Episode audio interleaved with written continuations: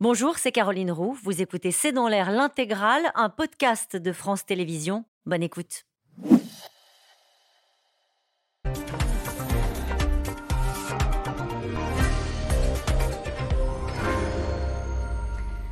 Bonsoir à toutes et à tous. Nous attendons vos questions SMS, Internet et réseaux sociaux pour alimenter notre discussion. Les Bleus tenant du titre contre les Lions de l'Atlas portés par tous les pays arabes et tout le continent africain. L'affiche de cette demi-finale au Qatar est inattendue et ce soir sur le terrain, L'enjeu sera sportif, bien sûr, mais aussi historique et même diplomatique. Pour la première fois, un pays arabe organise la Coupe du Monde et pour la première fois, un club du continent africain parvient à rivaliser avec les meilleures équipes du monde. Emmanuel Macron sera donc dans les tribunes. Il ne croisera sans doute pas euh, le roi du Maroc qui sera absent alors que le climat n'est pas totalement serein entre nos deux pays. Les récentes visites du président et du gouvernement Borne chez le frère ennemi algérien ne passent pas tout comme les baisses drastiques du nombre de visas. France-Maroc, un match si spécial, c'est le titre de cette émission. Avec nous pour en parler ce soir, François Clémenceau, vous êtes rédacteur en chef international au journal du dimanche. Je cite votre newsletter. France-Maroc se joue aussi demain à Rabat. Pascal Boniface, vous êtes directeur de l'Institut de Relations internationales et stratégiques. Je rappelle votre chronique. Expliquez-moi la relation entre la France et le Maroc sur le site de l'IRIS et puis votre livre 3 minutes pour comprendre l'histoire de la Coupe du monde de football aux éditions Courrier du Livre. Avec nous ce soir, Nathalie Saint-Cric. Vous êtes éditorialiste politique à France Télévisions. Enfin, Myriam Amelal, vous êtes journaliste à France 24, spécialiste de l'Afrique et du Moyen-Orient. Bonsoir à tous les quatre. Bonsoir. Merci de participer à ce C'est dans l'air en direct. Je me tourne vers vous, Nathalie Saint-Cric, pour évacuer peut-être euh, un sujet dont personne n'a totalement envie de parler ce soir, mais on va quand même en dire un mot. C'est la crainte de débordement avec euh, ces policiers qui sont mobilisés, 10 000 policiers mobilisés, Gérald Darmanin qui calme plutôt le jeu de son côté. Bah, euh, le gouvernement et en général un certain nombre de personnes ont calmé le jeu en disant qu'il fallait s'organiser au maximum pour Oui. pas qu'il y ait de mais pas organiser, mais pas essayer de terroriser tout le monde en disant qu'il y aura un débordement. Alors il y a des précédents qui ont été peut-être perturbants, notamment quand il y a eu des matchs contre l'Algérie. Vous vous souvenez, Jacques Chirac y était, mais d'ailleurs, il y a eu d'autres débordements quand il y avait eu les Corses qui jouaient contre l'Orient, où là aussi la Marseillaise avait été sifflée. Donc ces débordements, on en a peur. Gérald Darmanin veut éviter qu'il y ait un nouveau Stade de France c'est-à-dire en clair qu'il y ait des débordements qu'il y a eu l'autre fois, et veut éviter d'envenimer les relations en- entre la France et le Maroc, dont on considère, vous l'avez dit, qu'elles sont certes plus complexes depuis quelque temps, mais quand même relativement plus apaisées. C'était un protectorat, il n'y a pas eu de guerre d'indépendance, ça s'est mieux passé qu'avec l'Algérie, donc moins de contentieux, donc on met le paquet de manière à ce qu'il y ait des- de la liesse, comme on dit, mais pas de débordement, et notamment on surveille bien les boutiques sur les Champs-Élysées.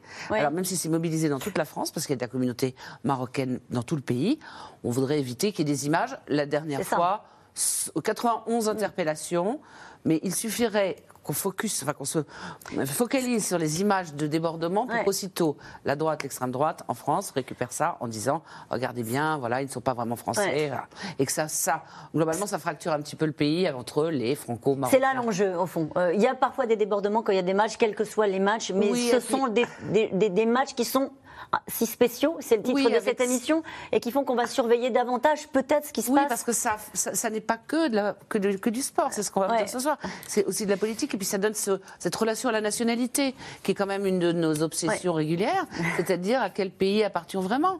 Est-ce qu'on est plus marocain que français Si on est, voilà, il y a quelqu'un qui disait ce matin, c'est comme si on vous disait, est-ce que tu préfères ton père ou ta mère Si t'es franco-marocain, donc ça renvoie à l'identité, et c'est toujours quelque chose d'extrêmement explosif. Et puis, il y a certains partis, euh, dont le Rassemblement national, qui alertent déjà, Jordan Bardella craint des, débarde- des débordements mercredi soir. Euh, euh, François Clémenceau.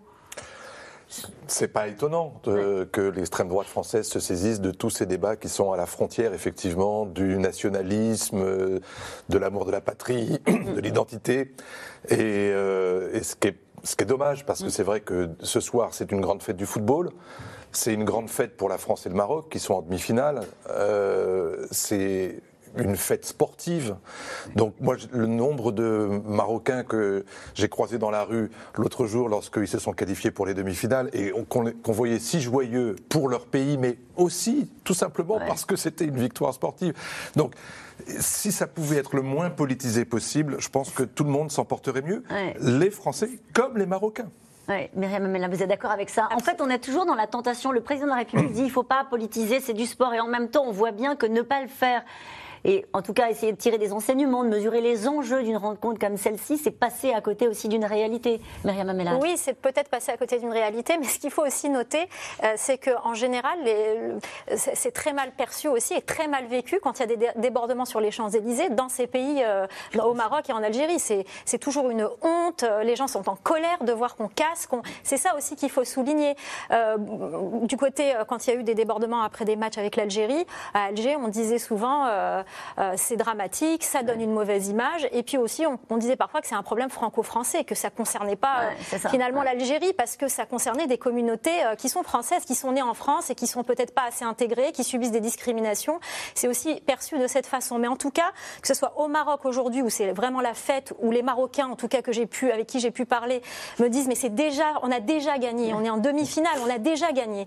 Quoi, quelle que soit l'issue, on n'a pas envie de voir ça, on n'a pas envie de voir euh, la fête gâchée par ces événements, et puis surtout que le Maroc est très soucieux de son image, et voir des, de la casse en France, euh, je pense que ça, ça gâcherait la fête. Un mot sur cet aspect-là, et ensuite on avance. Oui, une question d'identité, bien sûr. On demande toujours l'identité des gens quand ils viennent du Maghreb. Quand il y a un match France-Portugal, on ne dit pas aux Français d'origine portugaise pourquoi tu supportes le Portugal? Ça pose pas de problème. On reprochait à Benzema de se souvenir l'Algérie. Robert Pires n'a jamais été embêté quand il avouait son amour pour le Portugal. Donc il y a quand même, c'est toujours quand c'est des Maghrébins. Alors peut-être qu'il y aura quelques Il faut voir la masse de gens qui vont faire la fête ensemble et la masse de Français qui vont soutenir le Maroc si le Maroc gagne ou la masse de Marocains qui vont soutenir la France si la France gagne. Donc il y a peut-être quelques incidents qui vont survenir, mais voyons la majorité des cas. Il ne faudra pas surinterpréter euh, comme le, font peut-être euh, euh, certains. Tar Benjeloun, écrivain franco-marocain qui était ce matin sur France Inter, disait Depuis que je suis né, je n'ai jamais vu une telle foule, je n'ai jamais vu une telle ferveur. Je me retourne vers vous, Myriam Amelal. vous disiez les Marocains que j'ai pu avoir étaient, joyeux, etc.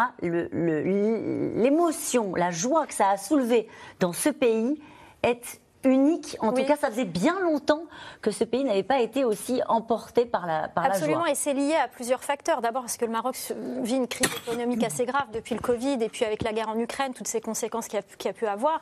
Et que les Marocains découvrent une équipe euh, avec des joueurs qui sont parfois issus de milieux modestes, euh, arrivés si loin avec un entraîneur qui est arrivé il y a trois mois, euh, lui aussi issu de milieux modestes, et ils se disent, moi, moi j'ai eu des Marocains qui m'ont dit, mais on n'est pas obligé d'aller chercher un, entraîneur à l'étranger, on a, on a ce qu'il faut chez nous.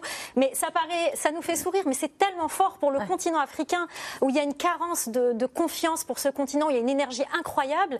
Et on voit là euh, une équipe marocaine qui arrive si loin, qui n'était pas attendue, avec un entraîneur marocain qui arrive trois mois avant, euh, une équipe qui n'est pas, pas forcément composée de stars, mais qui a réussi avec le cœur à arriver si loin.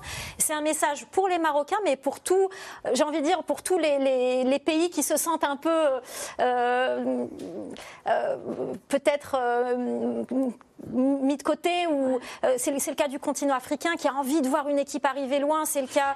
C'est une revendication. Tout le monde peut se reconnaître, même les Berbères. Je veux dire, les Lions de l'Atlas. L'Atlas, c'est la terre des Berbères.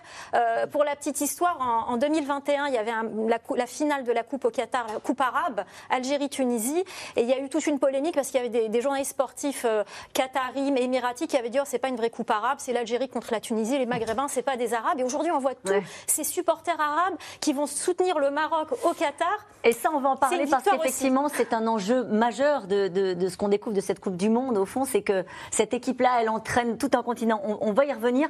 Euh, juste avec vous, Pascal Boniface, euh, dans les tribunes, il y aura beaucoup de Marocains. Ah, et beaucoup moins de Français. La France joue à l'extérieur, c'est clair. ça.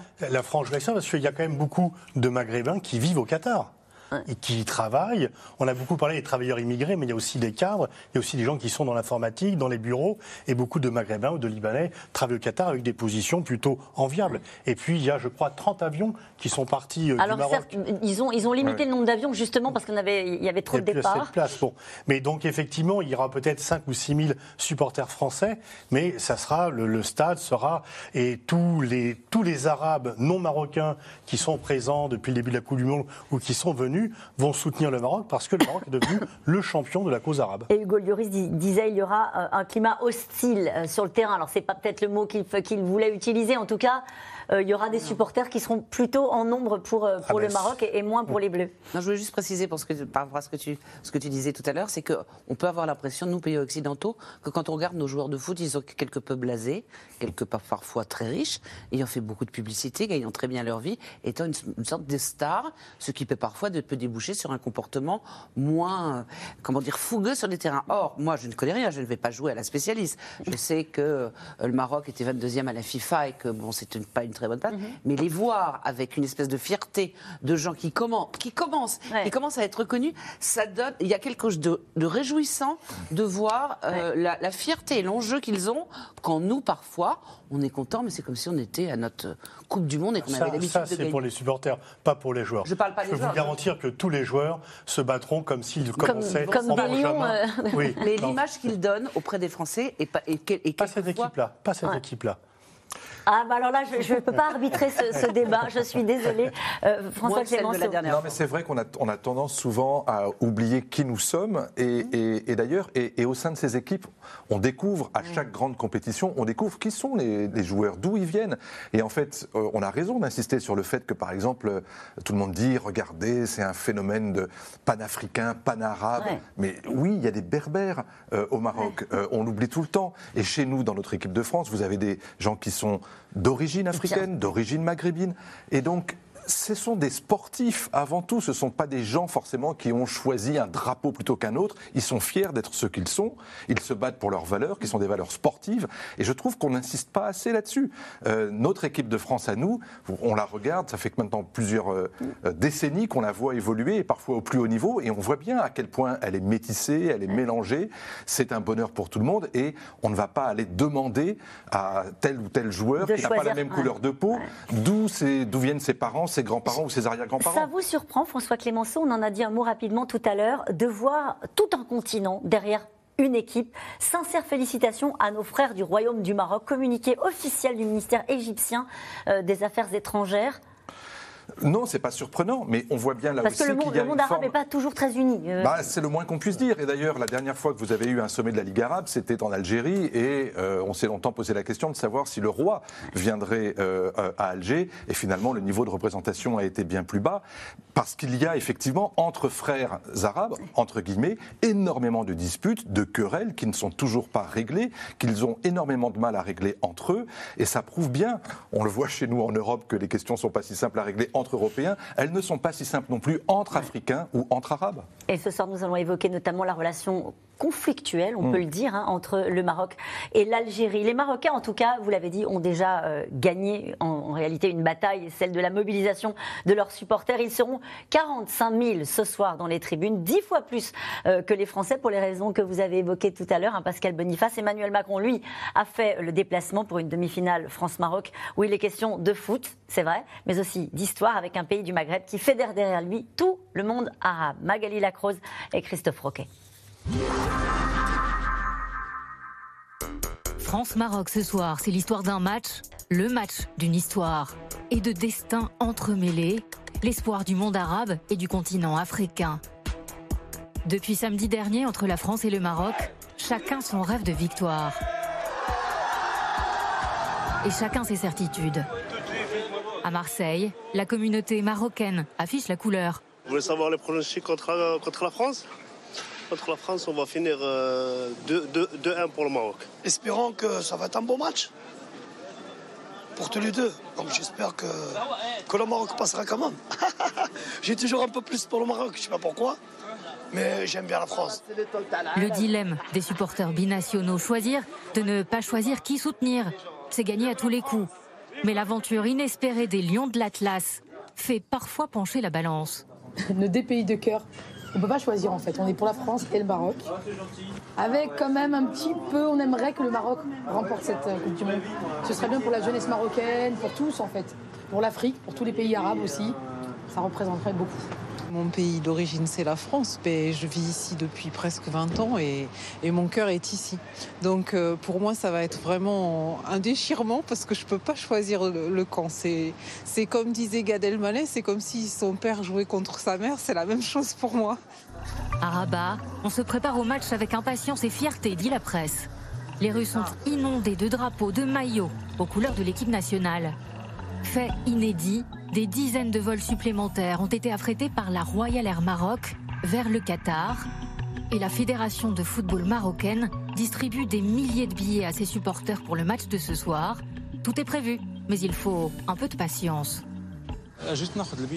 Je suis venu récupérer mon billet d'avion pour le Qatar pour aller voir le match.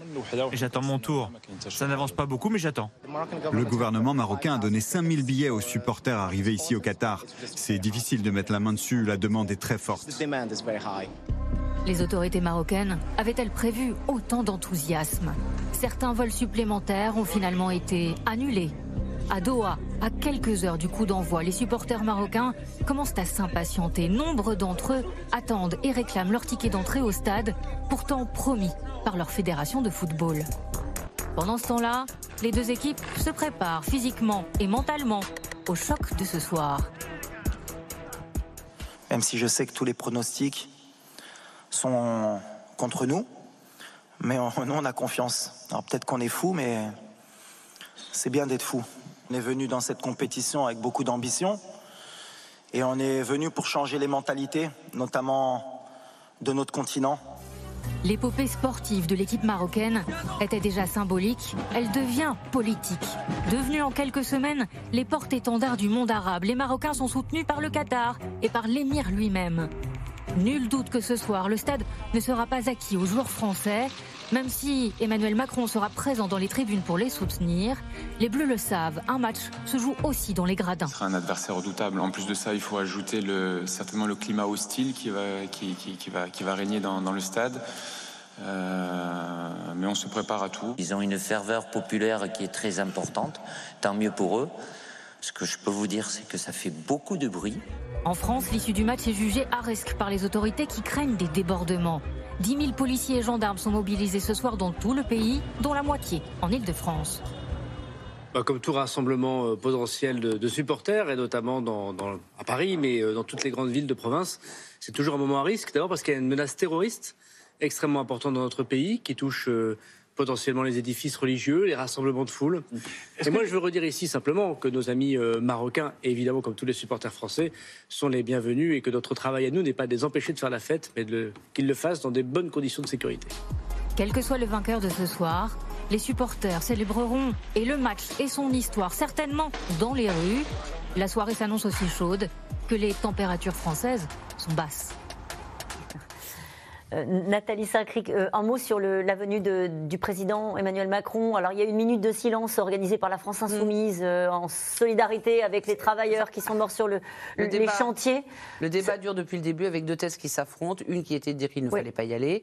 Une autre qui était de dire qu'en y allant, on pouvait éventuellement peser, à savoir en rencontrant un certain nombre d'ONG, en mettant sur le tapis un certain nombre de problèmes, tant de droits humains que de droits du travail. Et la, la position du gouvernement et d'une bonne partie de l'opposition a été de dire le problème était l'attribution de la coupe au mmh. Qatar et non pas le fait d'y aller. Alors, il y a des gens qui symboliquement ne regarderont pas la télévision ce soir. Il y en a d'autres qui ont, d'autres mairies notamment, qui ont refusé de mettre des écrans et des fan zones par signe de solidarité euh, avec ceux qui boycottaient le Qatar. Mais je pense que euh, le, maintenant, euh, le, priver les, enfin, considérer que qu'on le boycotte est quelque chose de, la minute de silence est quelque chose qui est plus, non pas démagogique, mais un peu factice mm. que réel. Et, on a vu passer la photo. Accessoirement, hein. quand on voit les audiences, excusez-moi d'être vulgaire, mais phénoménal. 17 millions la dernière fois, on attend, on pense qu'on va dépasser 20 millions ce soir. on voit même pas ça pour les débats de l'entre-deux tours. Hein. Non.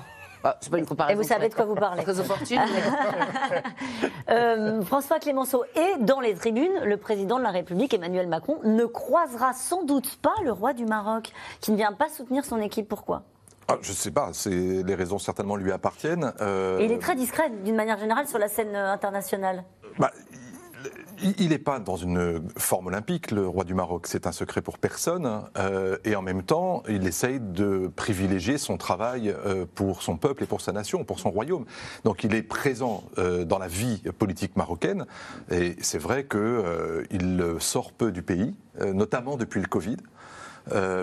et et ça n'empêche pas les relations bilatérales. Je veux dire, euh, même avec le Qatar, avec qui les relations ne sont pas non plus extraordinaires entre le Maroc et le Qatar, il y a énormément de contentieux, notamment en raison du soutien du Qatar à l'islam politique. C'est quand même pas étr- euh, voilà, anodin. Et, euh, et voilà. Mais il y a une diplomatie du foot. On va parler des relations entre la France et le Maroc. Mais est-ce qu'il y a une diplomatie du foot dans les tribunes ou pas? Certainement qu'il y a Oui. une diplomatie du foot, mais évidemment, là peut-être moins sur cette Coupe du Monde, là, précisément à cause des raisons qu'on vient d'invoquer. Je veux dire par là que tout le monde ne s'est pas empressé euh, de se rendre au de venir au plus haut niveau assister à, cette, euh, à cette Coupe du Monde. C'est Oui, ça que je voulais dire. les pays Après, pas qualifiés. Voilà, C'est pas comme sûr. les Jeux Olympiques. Erdogan, dont l'équipe n'est pas qualifiée, a fait le déplacement quand même au Ouais. Qatar. C'est son- ça, c'est Oui. la diplomatie. C'est amis. Ils sont amis. Oui, non, mais c'est aussi les liens entre le Qatar et la Turquie. Sont le roi d'Arabie, le, le prince héritier d'Arabie Saoudite est venu. Et je trouve que c'est dommage que le roi du Maroc ne vienne pas parce que les relations entre la France et le Maroc ne sont pas au mieux. Et ça aurait été une occasion, justement, d'afficher à la fois l'amitié, de le célébrer et de prononcer des discours bienvenus sur la relance de l'amitié entre la France et le Maroc. Alors justement, je vous rends la parole, François Clémenceau, parce qu'il y a hasard du calendrier. La ministre des Affaires étrangères se rend euh, au Maroc. Oui, euh, oui, c'est un, enfin c'est pas C'est pas un totalement hasard un du- hasard du, calendrier. C'est vrai que euh, au mois d'octobre, euh, Emmanuel Macron avait émis le souhait, de façon d'ailleurs assez peu diplomatique, d'aller au Maroc puisqu'il voulait rééquilibrer la relation, puisqu'il s'était rendu en Algérie euh, au mois d'août. Les Marocains avaient été assez euh, Mm. euh, agacés du fait que, euh, encore une fois, au début d'un mandat, là, au début du deuxième mandat, Emmanuel Macron retournait en Algérie. Il aurait les Marocains auraient préféré que ce soit chez eux.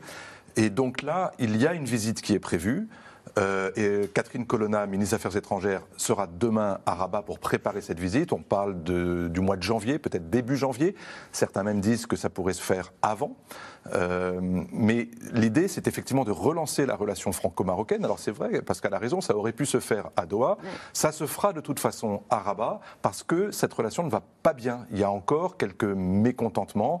Euh, Il faut dire que la relation franco-marocaine, elle a toujours été sensible et complexe. Pourquoi? Elle, est pas, elle, elle- elle ne se forge pas dans l'hostilité, mais elle se forge dans la susceptibilité. Euh, il y a énormément de- de- d'égards que la France n'a pas avec le Maroc et qu'elle porte souvent, euh, pour d'autres raisons d'ailleurs, avec l'Algérie? l'Algérie, peut-être à cause du besoin de réparer davantage. Mais, euh, mais, mais la relation est forte, la relation existe, et enfin, je veux dire, Elle le est basée Maroc. sur quoi au-delà de l'histoire? Oh, bah parce que ça se passe bien, parce que la, la- la relation économique elle est bonne, parce que la relation politique elle est bonne aussi, il faut jamais l'oublier, parce que euh, y a eu cette sorte de continuité entre Hassan II et Mohamed VI pour que le Maroc soit un interlocuteur privilégié non seulement de la France mais surtout de l'Union européenne. C'est quelque chose qui compte énormément. Et c'est vrai que y a un certain nombre d'événements diplomatiques internationaux euh, comme la reconnaissance de l'État d'Israël par le Maroc, comme le sujet du Sahara occidental, qui est un vrai parler. sujet de contentieux. Mais ce que je veux dire, c'est que le, le Maroc, aujourd'hui, les gens ne le savent pas, le troisième poste diplomatique de la France, c'est le Maroc. Maroc. Après Washington et Berlin, en termes de- d'effectifs français déployés sur place dans ce pays, que ce soit pour la relation purement diplomatique, politique, économique, culturelle. Euh, et, et donc, oui, c'est un partenaire euh, d'excellence de la France. Et c'est vrai que souvent, pour des raisons qui fâchent, lorsqu'on a arrêté, par exemple, euh, un ministre marocain qui était venu en France, euh, on n'avait pas fait attention, ça s'était mal Oui. passé, on n'avait pas su réparer le dysfonctionnement. Lorsqu'il y a eu évidemment l'affaire Pegasus, Ouais. lorsque ce logiciel espion israélien s'est retrouvé entre les mains du Maroc, qui a servi à espionner des, euh, des- des responsables français. Ce sont des petits grains Oui. de sable qui viennent se mettre dans un rouage et qui tout d'un coup bloquent le truc. Et c'est vrai que, par exemple, et je termine là-dessus, euh, ça faisait septembre, octobre, novembre, ça fait presque quatre mois qu'il n'y avait pas eu, par exemple, d'ambassadeur dans les deux pays. Donc là, ça Pour le troisième corrigé. poste diplomatique, ça fait, Bah ça fait oui, tâche. c'est pas terrible. Euh, vous parliez rapidement, vous parliez d'Israël. Juste, je voudrais qu'on voit cette une du Jérusalem Post, parce qu'on disait c'est tout le monde arabe qui est derrière euh, le Maroc. Eh bien, cette une, nous sommes tous marocains. Euh, c'est peut-être intéressant d'en dire un mot. Bah, parce que le, oui. Il y a une forte communauté euh, marocaine euh, en Israël déjà, Euh, et puis euh, cette reconnaissance a, a- a renforcé les les relations entre les deux pays. Après, il y a une relation historique aussi, euh, la place des Juifs du Maroc, le rôle de Mohamed V euh, pendant la, la déportation. Enfin, c'est euh, c'est une relation qui existait avant cette reconnaissance, mais qui a pris de l'ampleur avec cette reconnaissance, et ça m'étonne pas du tout que euh, qu'on soutient. Alors en revanche, il y a eu aussi des tensions parce que par rapport aux Palestiniens, ils sont très présents aussi au Qatar, la communauté palestinienne. On sait que l'Algérie soutient beaucoup la cause palestinienne, mais on a vu les joueurs prendre le drapeau, les joueurs marocains prendre le drapeau Qu'est-ce que ça raconte, Myriam Amelal Bah, ça raconte beaucoup parce qu'il y a beaucoup de Marocains qui sont euh, pas forcément en faveur de ce rapprochement avec Israël euh, dans la population. Euh, et le fait que le, le joueur prenne ce drapeau palestinien, ça a eu une, une vraie résonance, même pour les supporters algériens qui voulaient pas supporter, soutenir le Maroc. Et ben, avec ce geste, ça, ça les a peut-être plus attirés. Et il y a aussi cette communauté du coup palestinienne qui se trouve au Qatar, qui va sûrement euh, être derrière euh, le Maroc euh, ce soir. Pascal Boniface. Oui, c'est une façon pour les Marocains de peut-être de critiquer, parce que le Maroc était partagé. La reconnaissance d'Israël, c'est la reconnaissance par les États-Unis de la souveraineté sur le Sahara. Donc c'est capital, c'est central. Mais en même temps, la population est très pro-Palestine et il y a, comme beaucoup de pays arabes, les diplomaties arabes ont abandonné la cause Oui, palestinienne depuis longtemps, mais pas les populations. Et donc là, le fait en plus de soutenir les Palestiniens au Qatar permet de ne pas critiquer directement le roi.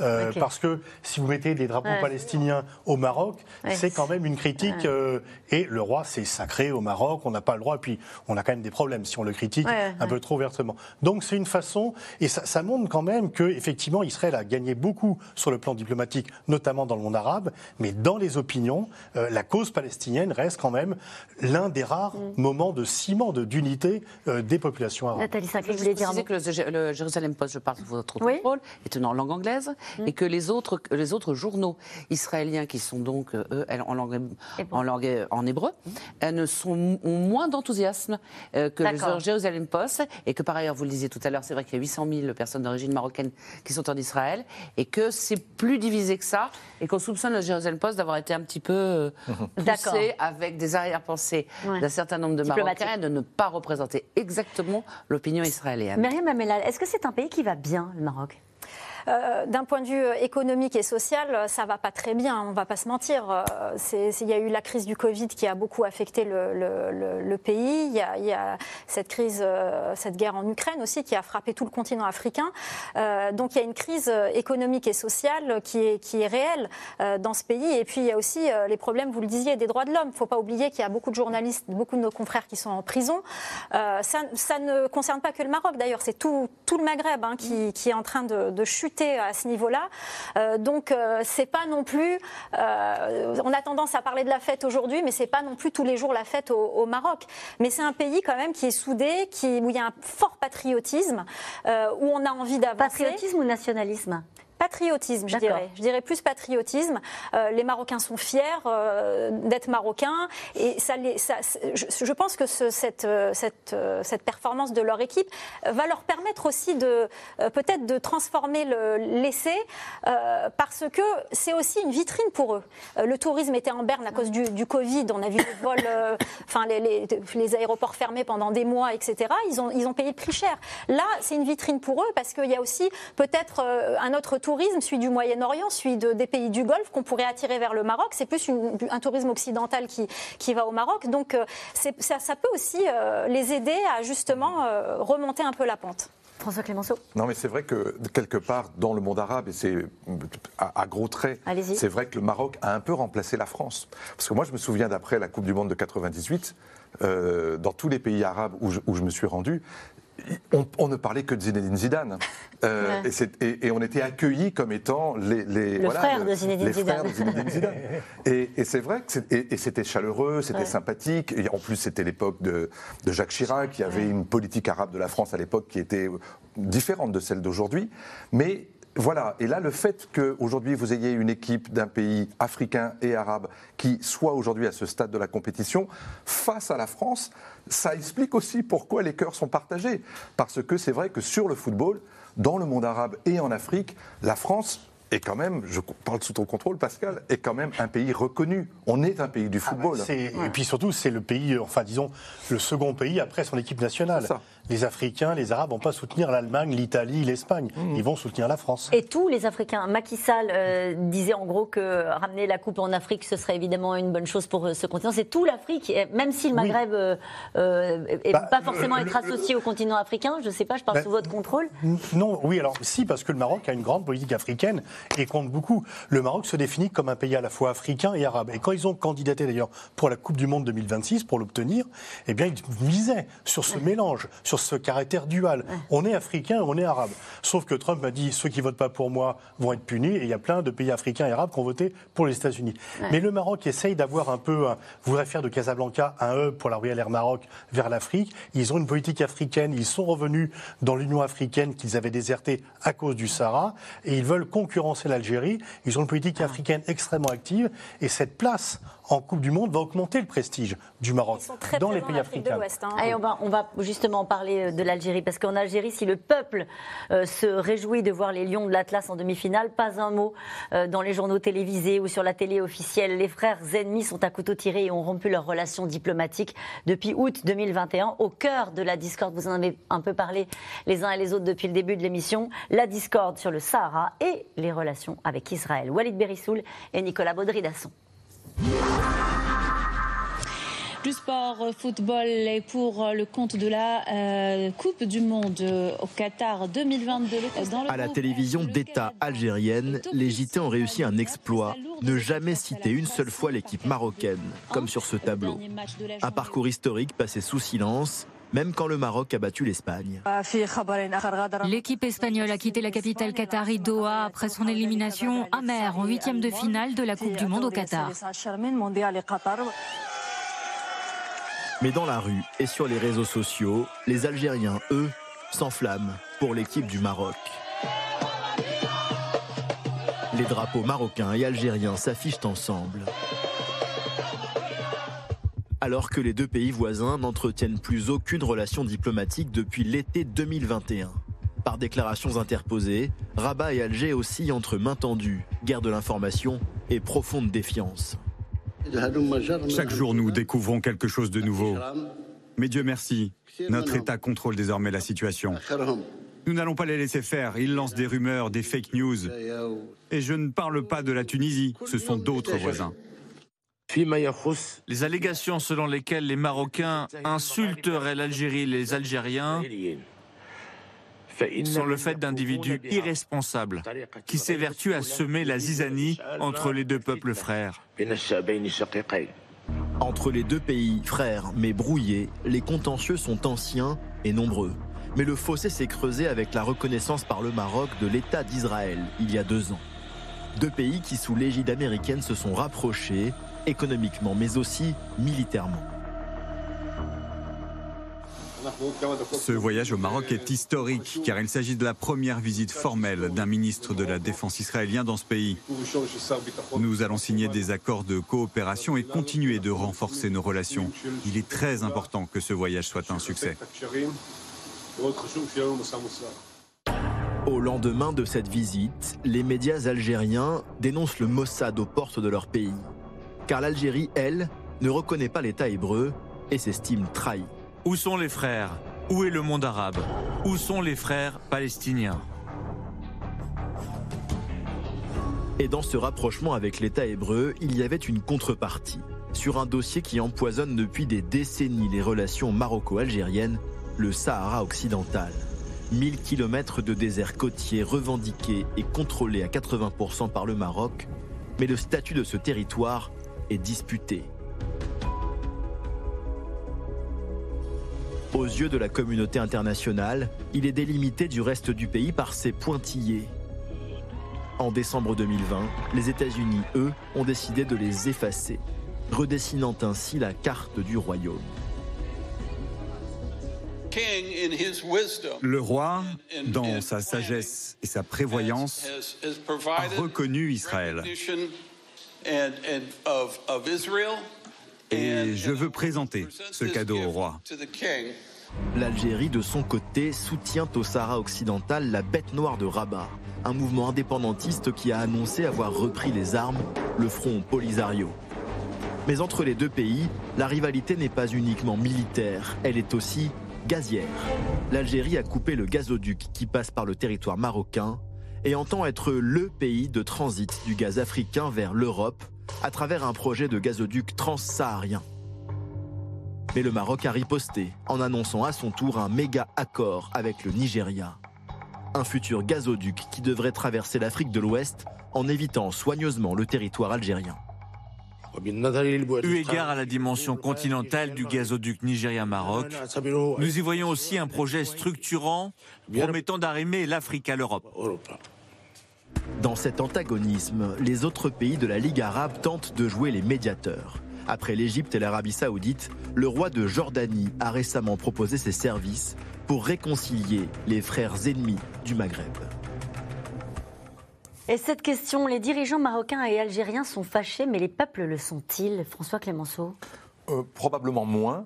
Et en même temps, euh, ils sont travaillés par, euh, par des circuits d'opinion, par des circuits d'influence, notamment dans la presse, et notamment la presse officielle, euh, qui dans les deux pays a tendance à, surexagérer les, difficultés que rencontrent le- leurs gouvernants.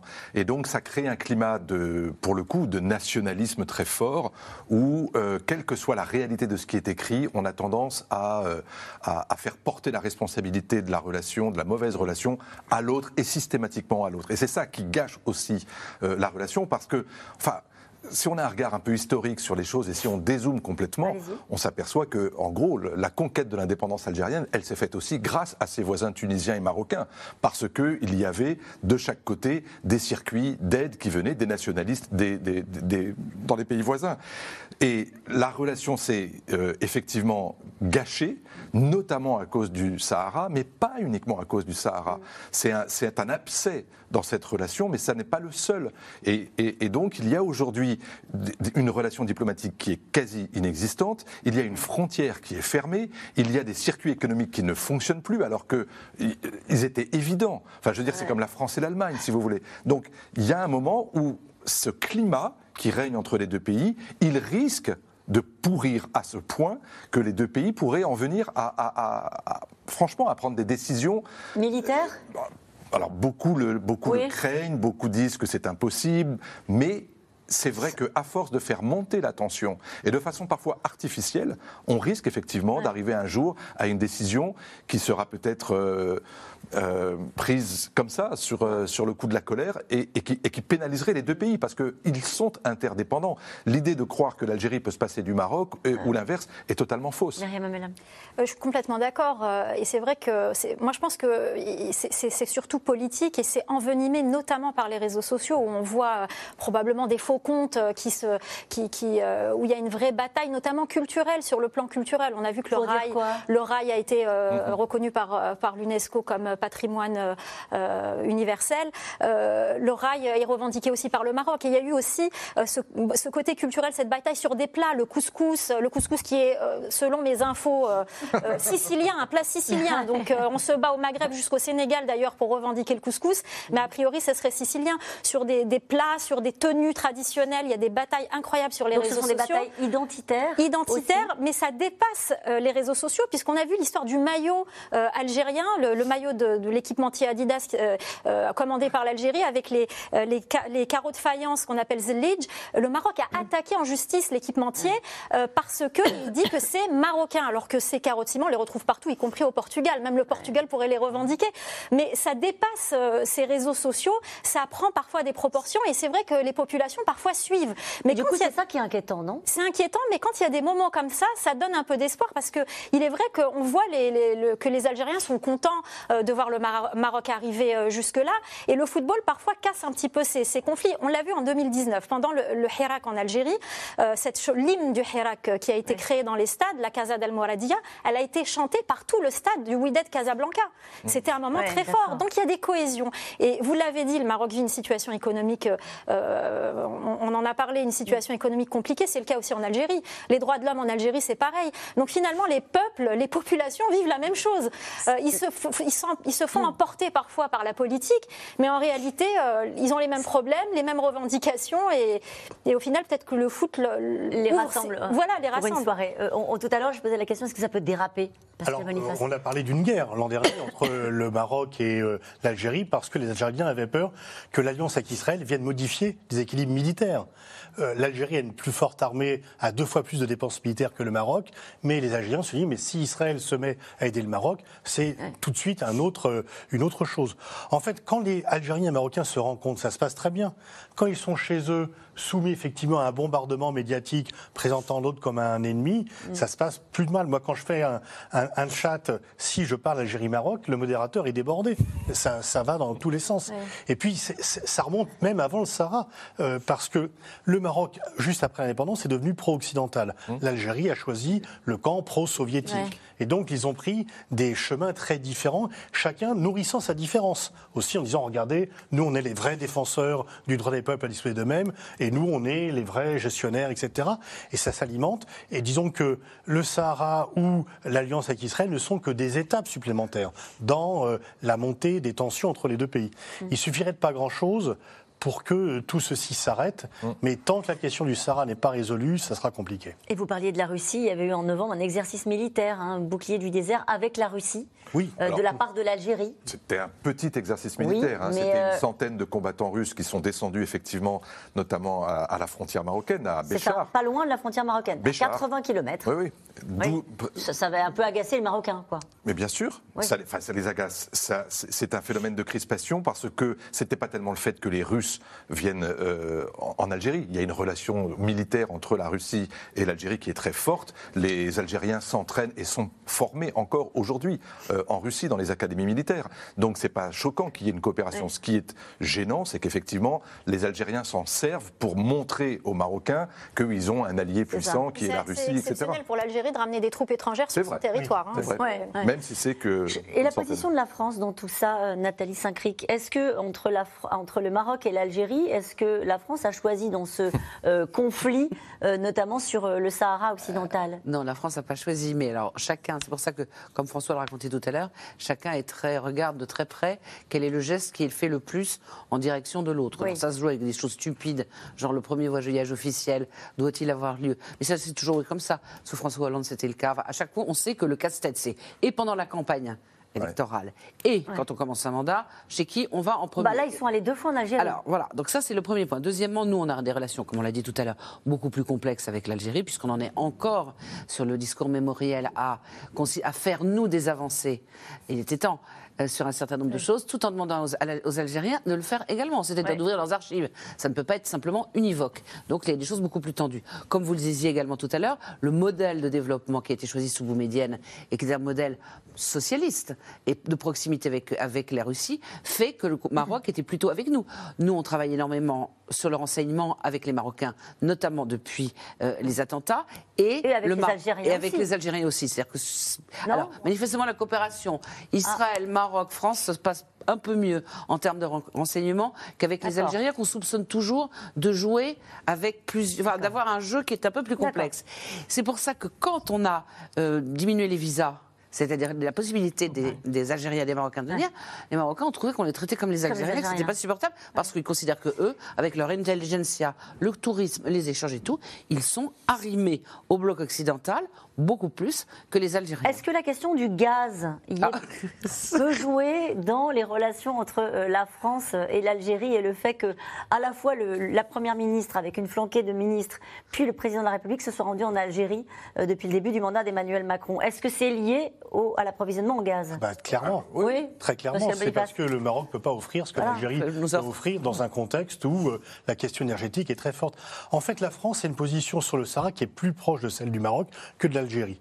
Parce que euh, on, on a aidé, enfin on a accepté le référendum, sauf qu'entre-temps, les États-Unis ont reconnu pleinement la souveraineté du Maroc sur le Sahara, ainsi que l'Espagne, qui était l'ancienne puissance coloniale du Sahara. Oui. Et ça, c'est extrêmement important. Et du coup, les Marocains disent, mais écoutez, tout le monde reconnaît, Sauf- euh, sauf vous, plus. donc il faut faire quelque chose. Et les Français sont coincés parce qu'ils sont membres permanents du Conseil de sécurité et qu'ils s'en tiennent la position de l'ONU. Les atlas que l'on fait Hubert Védrine sont interdits au Maroc parce qu'on met les cartes de l'ONU sur le Sahara. Et donc, euh, bah, c'est interdit. C'est vraiment une question très sensible. Et la France ne peut pas. euh, les États-Unis peuvent se permettre de. Oui, c'est ça, parce que les États-Unis l'ont fait. Mais parce que c'était Trump et ce sont les États-Unis. Donc, ça fait deux raisons de faire un peu n'importe quoi là-dessus. La France, elle, elle est obligée, en tant que membre permanent du Conseil de sécurité, d'incarner un peu cette légitimité onusienne. Et l'ONU ne reconnaît pas la souveraineté du Maroc sur le Sahara. Il dit qu'il faut, il y a un plan de l'ONU qu'il Ouais, faudrait faire un référendum. On ne sait pas qui peut voter parce qu'entre-temps, les populations ont été déplacées. Mais l'ONU propose un référendum qui déterminerait le sort du Sahara. En tout cas, régulièrement, le ton monte entre le Maroc et l'Algérie et la France sur les questions d'immigration. Vous avez dit un, mot tout à l'heure. La réduction du nombre de visas en raison du faible nombre de laissés-passer consulaires en échange crée des tensions diplomatiques. Le gouvernement, qui va défendre un projet de loi sur le sujet en janvier prochain, veut manier en même temps fermeté et accueil d'une immigration choisie, on va le dire comme ça, accueil de travailleurs. Anne Maquignon, Léa Demirjian et Michel Bouilly. Dans ce restaurant parisien en cuisine, le chef se heurte régulièrement au même problème. Ici, il manque une personne pour l'instant. Là, ils sont trois. Mais derrière, Berarima est bien seul derrière. Normalement, il devrait être deux derrière. Recruter du personnel, un casse-tête. Tu découpes bien le long du bréchet, hein, que ça soit propre, que je ne perde pas d'aviron, d'accord? Alors Alain Fontaine a trouvé une solution. La moitié de sa main-d'œuvre est étrangère. Évidemment qu'à un moment donné, il faut s'ouvrir vers d'autres pistes. Euh, comme on dit maintenant, le champ des possibles. Il faut le faire, parce qu'autrement, si on ne le fait pas, eh bien, on va fermer certains week-ends, on va fermer tout court pour certains. Et, si vous voulez, ces gens-là ne viennent pas nous voir euh, juste pour se protéger, ils viennent pour vraiment travailler. Le restaurateur demande la régularisation de ses employés sans papier.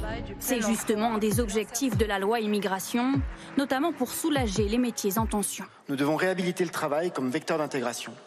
Et c'est d'autant plus juste que l'immigration a toujours permis à la France de répondre aux besoins de son économie. Nous avons besoin des talents étrangers.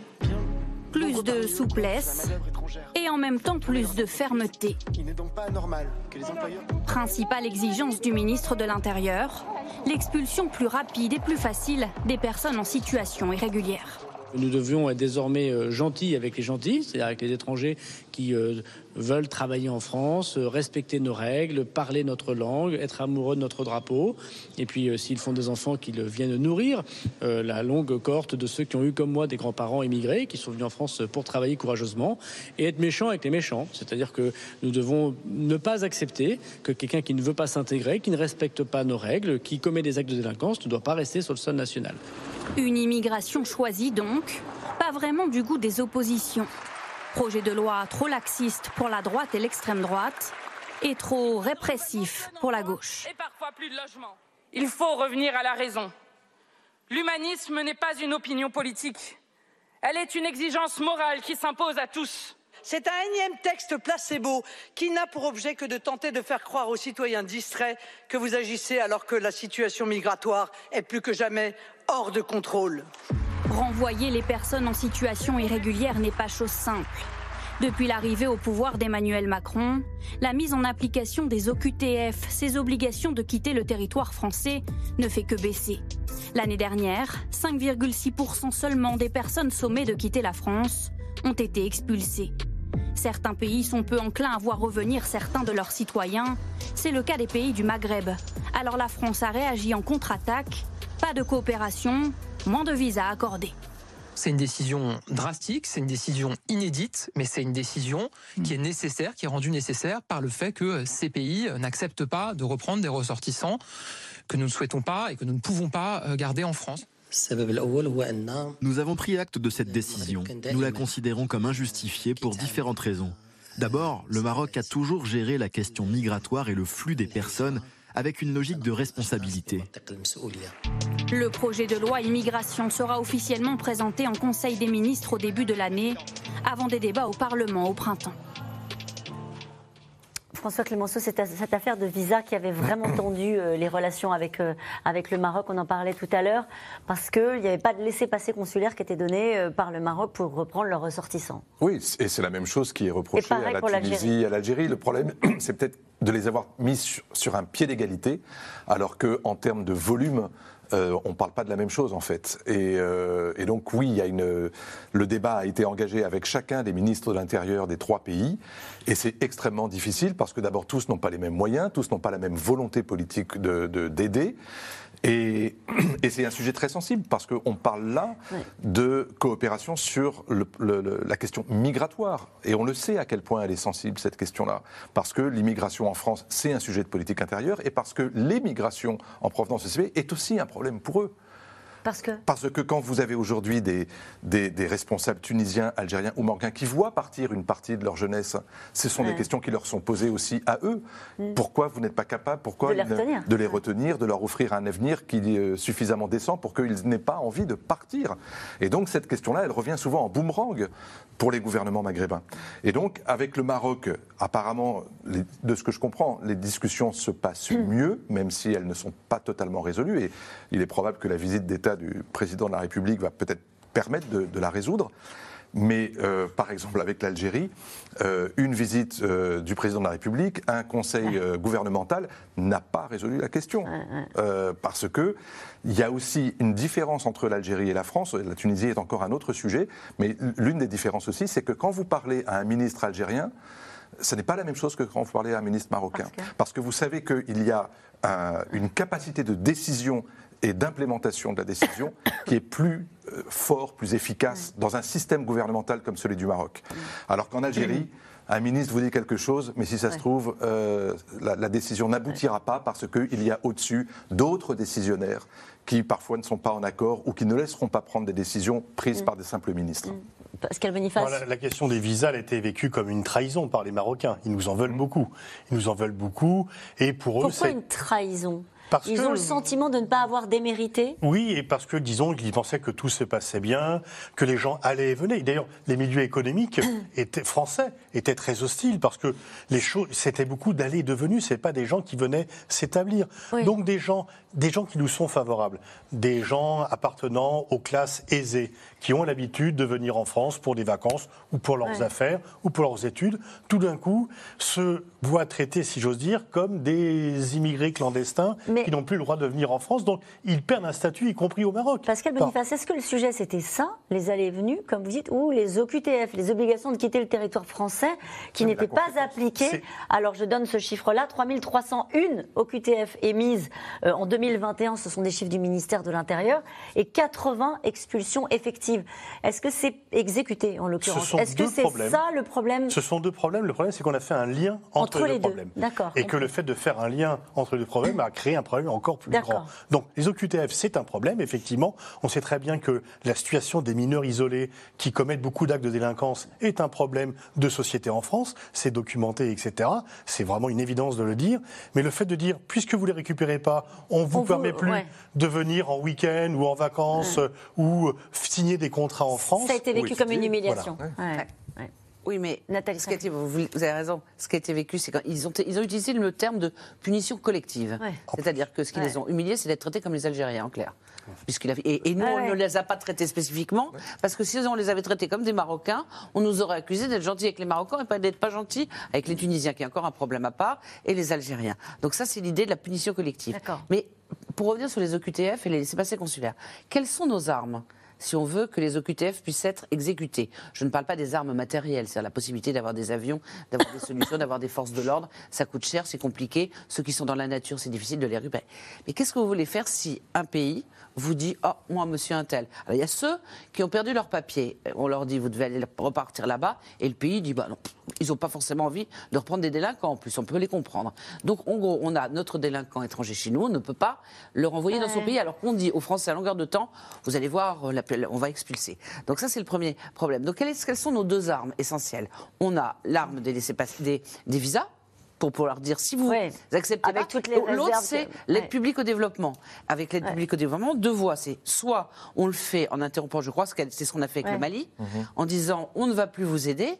Et le on ne va plus vous aider peut déboucher sur ah bah puisqu'on nous aide plus, on va être de plus en plus pauvres. Donc si on est de plus en plus pauvres, on va venir de plus en plus émigrer parce que ça va être l'enfer chez vous. Donc c'est une arme qui est extrêmement complexe à utiliser. Et on- quand on entend les LR ou le RN ou même d'autres dire il n'y a qu'à faire ci, euh, tous ces problèmes sont éliminés. Et la vérité, c'est que en dehors du fait qu'on doit le faire probablement à l'échelon européen et réformer, réformer la, raccourcir la procédure qu'il y a entre le moment où on arrête les gens au moment où on veut les renvoyer, c'est quelque chose qui ne peut pas se régler comme ça. Ce que je retiens de- du reportage aussi, c'était cette, euh, cette phrase utilisée par un responsable marocain qui dit On ne comprend pas parce qu'on a géré ce sujet avec beaucoup de responsabilité.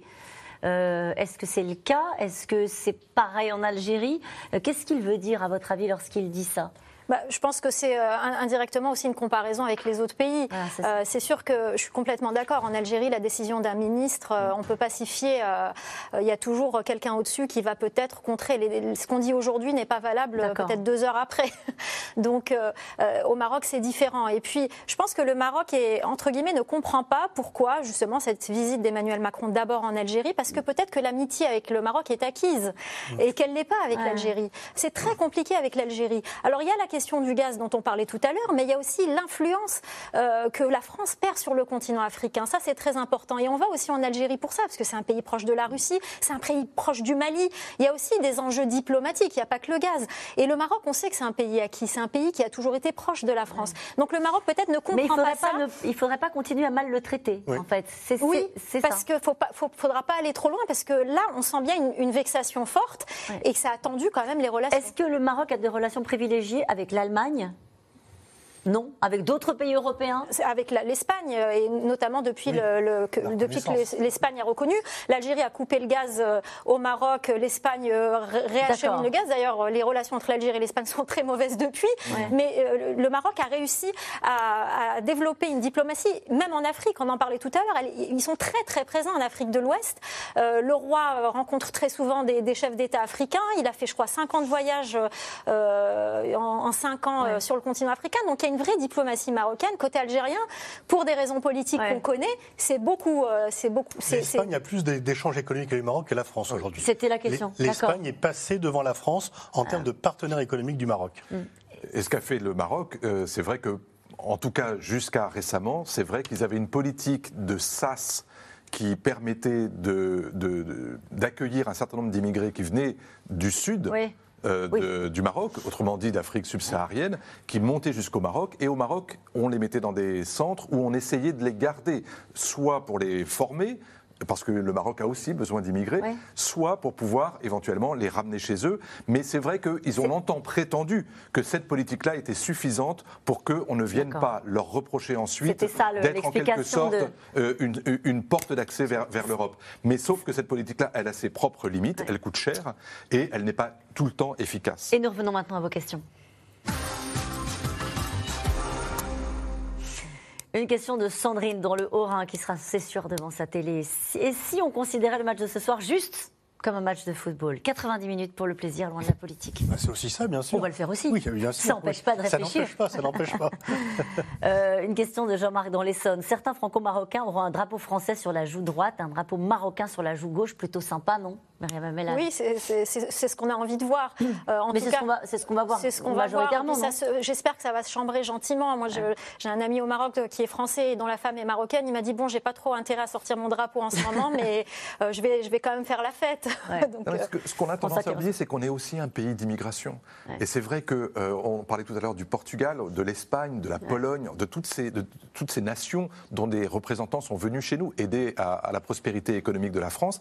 Et moi, pour avoir vécu aux États-Unis, mais je peux vous assurer que lorsqu'il y a des compétitions internationales ou même les Jeux Olympiques, vous avez toutes les communautés d'immigrés aux États-Unis qui, prend le drapeau américain dans une main et le drapeau lituanien, ukrainien, russe, euh, mexicain, canadien, parce que ils ont, on n'oublie pas d'où on vient, on n'oublie pas ses racines.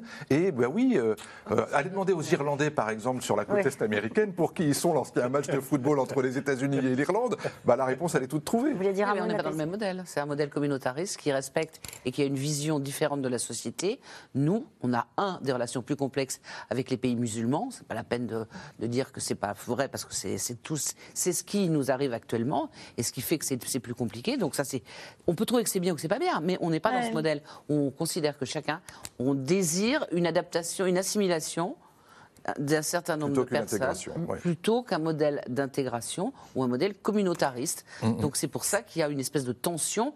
Mais pour reprendre ce que disait Anne, les téléspectateurs, il faut prier le ciel, même si on n'y croit pas, que les choses soient, se passent. Autrement, c'est pas la civilisation. C'est qu'on est en train de retourner à je sais Ouais. pas quoi. Enfin, il faut espérer que de tous côtés les choses se passent correctement. Une question de Yves. De grandes villes n'ont pas aménagé de fan zone pour protester contre l'organisation du mondial par le Qatar et le président s'y rend. Est-ce cohérent? Il n'est pas maire des villes. Les villes ont fait pour des raisons souvent de politique intérieure, y compris à Paris, où je crois que le club résident euh, appartient à un pays qui s'appelle le Qatar, si je ne me trompe pas. Euh, donc, euh, effectivement, il y a des contradictions. Il y a des villes qui, par contre, ont fait des fan zones. Alors, c'est vrai que les fan zones, quand il fait moins 5, c'est quand même moins sympa Ouais. que quand c'est au printemps. Donc, il y a aussi un problème de saison. ça prend, Bon. du, ça prend du... Et ça coûte de l'argent. Et donc, il y a aussi des villes qui se sont dit ça coûte cher, ça peut créer de- des troubles, etc. Je vais prendre un motif politique et je vais rien faire. Je gagnerai de l'argent et je me ferai euh, rendre Tiré par le populaire. haut. Allez, une question de Kim dans le Calvados. Euh, N'est-ce pas un peu triste de constater qu'il faille un mondial de foot pour s'autoriser à être fier de son pays? C'est pas la seule raison, mais c'est aussi une raison. Disons que le foot, ça concerne tout le monde, aussi bien le PDG que le chômeur, Mm. que etc. Tout le monde peut se reconnaître dans le foot. On va pas faire des débats sur euh, la filière industrielle. Tout le monde ne peut pas se reconnaître dans ce que dit Louis Gallois, qui était votre invité précédemment, parce que c'est des Bah, choses pas très très sympathique pour Louis Gallois. Ah non, c'est le euh. plus grand respect pour lui. Parce que c'est quand même des choses qui sont techniques et qui parlent à la l'élite de la population, pas à tout le monde. Par contre, le football, c'est tellement populaire qu'un enfant de 6 ans peut se reconnaître. Il va pas se reconnaître, un enfant de 6 ans, ne va pas se reconnaître dans la filière nucléaire. Il va se reconnaître dans euh, l'équipe de football, et ça dans tous les pays du Et, monde. et ça, ça canalise les violences et c'est a priori la façon la plus pacifique, quand ça se passe bien, d'exalter son nationalisme et que, ça ne, que ce ne soit pas plus exactement du nationalisme, mais du, Du patriotisme, Voilà, de son voilà, l'amour Ouais. du drapeau euh, ce, ce jour-là. Euh, Aurélie, dans le Vaucluse, est-ce la première fois que les pays arabes semblent si unis Oui, pour le foot en Oui. tout cas, oui. Je vous l'ai dit, euh, la- finale de, de la Coupe arabe Algérie-Tunisie, euh, ils étaient pas, les, les pays arabes étaient un peu déçus de ne pas voir, euh, entre guillemets, des vrais arabes. hein. C'est ce qui a été dit par Ah certains journalistes sportifs. Pour eux, les maghrébins, ce ne sont pas de vrais arabes. Euh, donc, euh, euh, et là, on voit, euh, on voit qu'il y a un engouement, on découvre ce- cette équipe, on est fiers. Oui, ça, ça, a, ré- ça a permis de réunir les pays. Donc, Quel que soit le résultat, cette rencontre pourrait-elle permettre un réchauffement des relations entre Paris et Rabat? Indépendamment de ça, je pense que de toute façon, ces relations, elles ne peuvent que s'améliorer. Encore une fois, c'est une question de doigté, c'est une question de, de, de délicatesse et, et de diplomatie, parce que euh, on ne traite pas effectivement les, les pays avec lesquels on a des relations historiques à cause précisément du, du passé colonial. Euh, on ne peut pas les traiter comme les autres. Euh, Ce sont des pays qui demandent une attention particulière. Parfois, ça se passe de façon un peu rude parce que les dossiers sont extrêmement durs, mais parfois, ça peut aussi se passer avec beaucoup d'attention. euh, et avec des gestes. Et en fait, je crois souvent que en diplomatie, Ça passe par des euh, gestes et des par symboles. des gestes et des symboles. Euh, François Clémenceau, vous avez tout à l'heure utilisé l'expression politique arabe de la France. Mm. Vous avez dit c'est plus la même avec Jacques Chirac. Il y a une politique arabe de la France, très rapidement Disons que la politique, de, la politique arabe de la France du temps de Jacques Chirac a- avait au moins ce mérite d'être assez claire, je crois, et qu'elle elle, elle faisait la synthèse en gros entre euh, ce qu'on a appelé longtemps la politique du général de Gaulle, celle de François Mitterrand. Et on est arrivé à un moment de bascule, notamment sous la présidence Hollande, aujourd'hui où il n'y a plus la même qualité de relation avec nos partenaires arabes. Et il y a notamment cette idée que parmi les pays arabes, certains méritent plus que d'autres, pour des raisons qui ne sont pas seulement de susceptibilité, mais parce que ce sont des questions stratégiques aussi. Et la place de l'islam politique dans le monde arabe, et notamment le rôle de la Turquie ou de l'Arabie saoudite ou d'autres pays comme le Qatar ont joué un rôle.